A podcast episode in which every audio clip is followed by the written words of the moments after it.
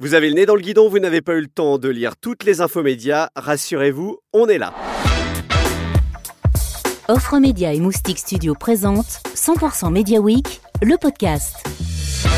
Bonjour, c'est François Kirel, bienvenue dans l'épisode numéro 7 de la revue de presse des médias et de la publicité. Vous allez tout savoir en 10 minutes chrono. 100% Media Week, le podcast, en partenariat avec Cision, éclaireur de marque. Cision, spécialiste RP, influence, veille et intelligence média. À la une cette semaine dans les médias, une grosse page sur Facebook encore au cœur de l'actualité. Les télévisions qui dévoilent leur politique commerciale. Vous entendrez euh, l'un des dirigeants de l'agence Densu, du nouveau au pôle presse de la Gardère. Et puis euh, vous entendrez la patronne du Parisien qui veut accélérer sur la cible jeune.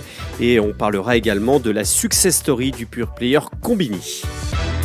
100% média, le podcast.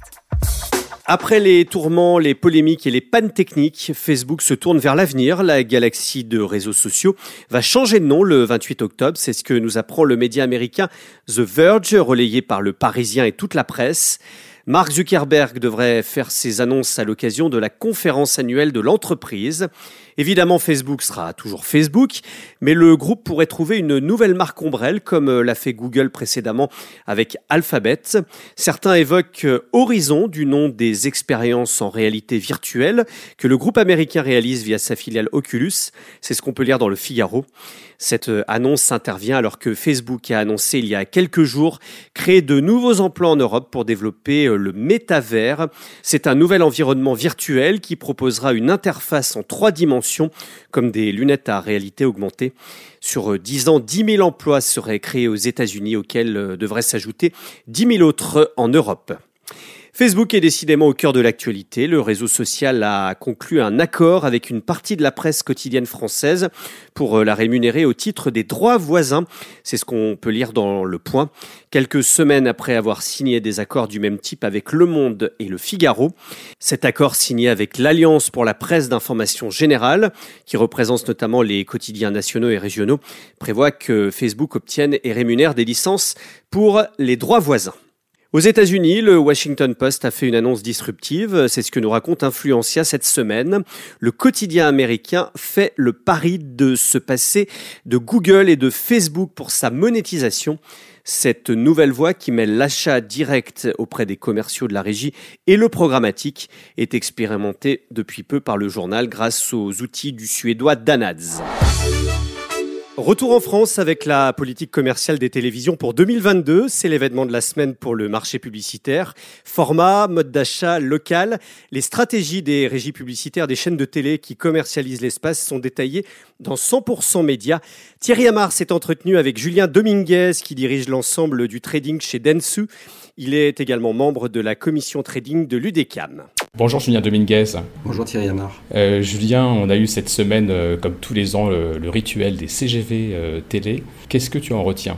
Ce que j'en retiens, c'est il y a plusieurs choses. Une certaine stabilité dans les stratégies commerciales, puisqu'il n'y a pas de changement majeur. Des modifications des indices ou des tarifs qui étaient pratiqués notamment un TF1 qui inflate ses, indices tarifaires en dessous du, 20 secondes, France Télévisions qui euh, modifie ses indices avec un système euh, de plateau entre le 20 et le 30 secondes, et puis on a M6 qui euh, diminue légèrement ses indices tarifs en dessous du 20 secondes. Quand on retient des CGV, c'est ça, c'est une volonté de toujours de valoriser la publicité euh, télévisée, augmenter la valeur par rapport à des situations d'encombrement. Est-ce que euh, ce que font plusieurs régies sur euh, la performance, l'accompagnement des marques liées aux résultats, est-ce que tu y es sensible et les agences médias y sont sensibles?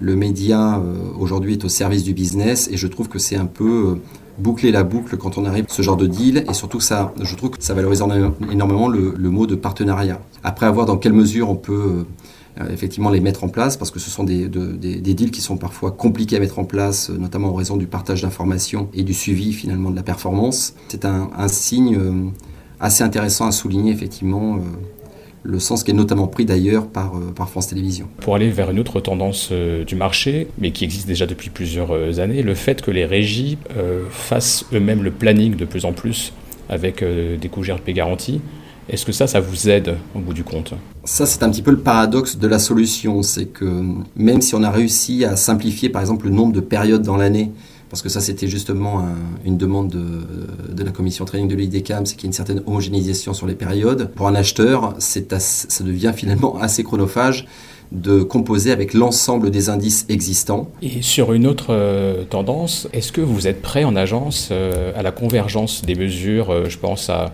la convergence GRP-CPM qu'a installé TF1 Pub par exemple Oui, il faut s'y préparer. Je pense que ça fait déjà pas mal de temps que les équipes, en tout cas pour, Nensu, travaillent à la fois sur l'expertise télé mais aussi sur l'expertise vidéo. Oui, finalement, on, s'y prépare. Et d'ailleurs, si on fait le point par rapport au CGV, c'est vrai que ce discours est euh, peut-être plus porté par TF1 que par les autres régies, euh, où on sent effectivement que TF1, au sein de CGV, rapproche, euh, ou en tout cas met avec une certaine proximité le, vocabulaire télé avec le vocabulaire digital. Un dernier sujet qu'on a trouvé un peu partout sur, dans toutes les régies, c'est le local, hein, entre Altis et, ses chaînes locales, France Télévisions évidemment et son ADN local. Toutes les chaînes aussi qui se mettent au local via la télé segmentée ou autre.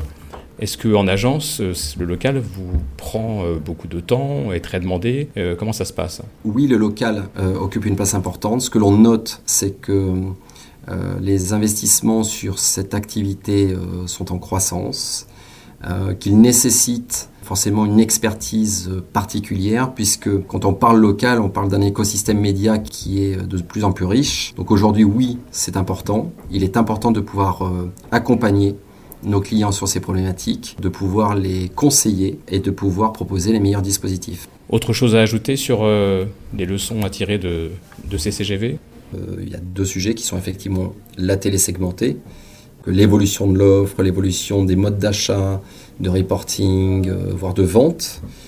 effectivement, avec l'arrivée, ou en tout cas l'intégration prochaine d'un mode d'achat plus automatisé, voire programmatique sur la télé segmentée. Et le deuxième sujet qui est bien sûr le RSE, à la fois dans la commercialisation de produits spécifiques, mais aussi dans la mesure.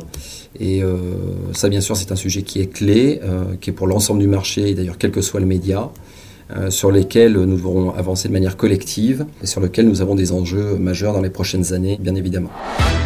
100% Média, le podcast. Un mot de radio et l'application Radio Player, pilotée par les radios françaises, a dévoilé un premier bilan six mois après son lancement. Forte de 250 000 téléchargements et de plus de 3 millions de sessions en septembre, c'est ce que nous écrit CB News, nous avons le sentiment d'un succès, c'est ce que glisse Jean-Éric Valli, le président de Radio Player France. L'offre podcast va bénéficier d'une refonte afin de faciliter les recherches tout en permettant aux utilisateurs de Radio Player de configurer les notifications. Le Parisien aujourd'hui en France accélère sa diversification et dévoile de nouveaux formats vidéo, notamment pour les jeunes. Sophie Gourmelin, la directrice générale du quotidien, était l'invitée d'Infomédia sur France Info. On doit développer des formats qui attirent les jeunes et on doit développer des formats sur ces plateformes-là. Donc les codes sont un tout petit peu différents. Ça veut dire que vous avez recruté des journalistes plus Alors, jeunes aussi voilà, sur TikTok, on a un jeune journaliste. Je, je vous conseille d'aller le voir sur sur TikTok, euh, qui est euh, euh, bah, très très jeune et, qui sait parler aux jeunes dans un format de décryptage qui est pas habituel. Hein. Quand on lit le Parisien, on ne pense pas que le Parisien est capable de faire ce genre de format, mais ça marche aussi très très bien. Et des mouvements à la tête du pôle presse du groupe Lagardère. Les journalistes Patrick May et Jérôme Bellet prennent la tête de Paris Match et du JDD après le débarquement d'Hervé Gattegno écarté par la direction. C'est ce que nous écrit Le Monde. Comme l'écrit Challenge, il s'agit d'un retour aux sources pour les deux journalistes qui sont tous deux bien connus des deux titres. Patrick Mahé a été rédacteur en chef de Paris Match et Jérôme Bellet a dirigé le journal du dimanche de 2011 à 2016. France Inter a mis à l'honneur une success story médiatique cette semaine, celle de Combini, un média qui euh, a sa patte avec des vidéos courtes, sous-titrées et rapides, postées sur les réseaux sociaux. Les deux fondateurs, David Creusot et Lucie Bedet, étaient les invités de Sonia De Villers dans l'instant M. Après la course au clic, Combini veut produire moins de vidéos. Écoutez pourquoi. En fait, euh, nous, on a pris le parti de diminuer le nombre de contenus. C'est-à-dire que là, on fait 30% de moins de contenu par rapport à l'année dernière. Qu'il y a un moment donné, il y a une, forme de, course euh, à la présence sur l'algorithme qui pose des questions. Nous, on cherche à faire plus de vues par vidéo, en fait. On, cherche une, on a une recherche qualitative. Allez, dans l'agenda de la semaine prochaine, après Vivendi, euh, on suivra la publication des résultats financiers du troisième trimestre des entreprises de médias cotées en France et dans le monde. On suivra notamment les performances de TF1 et de M6. C'est la fin de cet épisode. Retrouvez 100% Média en newsletter chaque jour dans votre boîte mail. C'est gratuit. D'ici là, n'hésitez pas à vous abonner sur votre plateforme de podcast préférée. 100% Media Week, le podcast en partenariat avec Cision, éclaireur de marque. Cision, spécialiste ERP, influence, veille et intelligence média.